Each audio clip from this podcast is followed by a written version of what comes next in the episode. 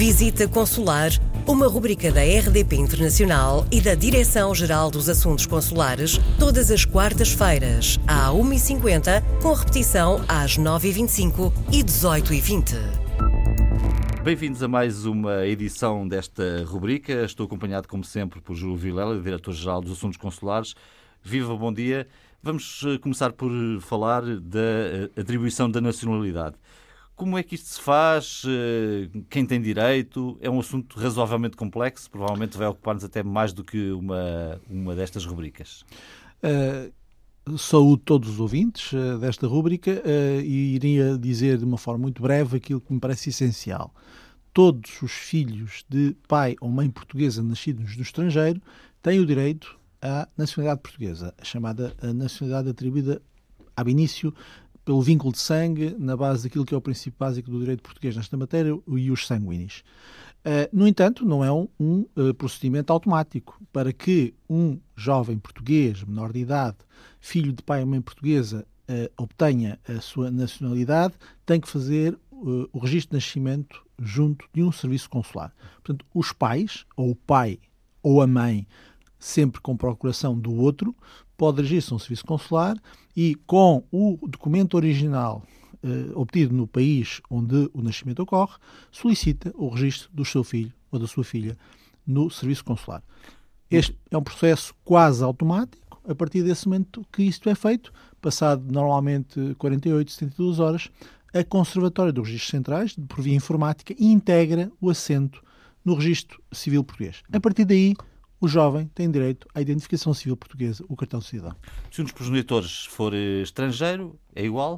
Desde que um dos progenitores um seja português, não há nenhum problema. Portanto, pode perfeitamente ser um jovem ou uma jovem eh, com um pai ou uma mãe de nacionalidade estrangeira, mas sempre que o outro progenitor seja português, pode necessariamente, uh, obter necessariamente a nacionalidade portuguesa. Vamos imaginar que os nossos ouvintes estavam distraídos e só ao fim de 5 anos é que quiseram registar a criança. Enquanto menores de idade, cabe sempre a responsabilidade aos progenitores fazê-lo. No entanto, uh, obviamente que nós temos conhecimento que durante muitos anos os eh, portugueses não registavam os seus filhos nos consulados, por desconhecimento muitas vezes, pensavam que o registro de nascimento eh, ou o documento emissor emitido pela autoridade local era suficiente para ser atribuído à nacionalidade portuguesa e não é assim. Uhum. Portanto, pode perfeitamente acontecer, e temos muitos casos no, no, mundo, em que maiores de idade, filhos de pai ou de mãe portuguesa, eh, querem obter a nacionalidade portuguesa. O procedimento é uh, uh, genericamente o mesmo, no entanto, obviamente que há algumas nuances, designadamente a primeira das quais que é essencial, como adulto, é o próprio que tem que pedir junto do Serviço Consular a atribuição da nacionalidade portuguesa. E há um conjunto de documentação que tem que ser entregue.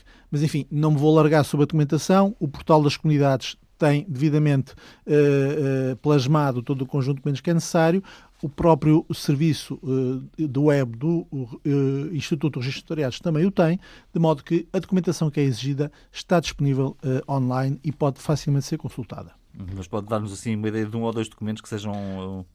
Há aqui dois aspectos que também são importantes. Primeiro, o registro do menor de idade é tendencialmente gratuito portanto não há despesas uh, a serem suportadas pelos progenitores.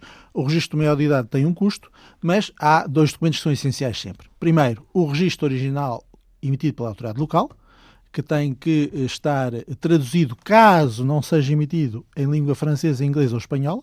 É preciso ter em conta que a partir uh, do final do ano passado, o, para efeitos de registro civil, os documentos originais em inglês, francês e castelhano deixaram de ser necessários uh, uh, apresentar a sua tradução Uh, e o documento de identificação uh, do jovem, uh, caso ele tenha nascido no estrangeiro, é obrigatório, seja ele menor de idade, seja ele maior de idade.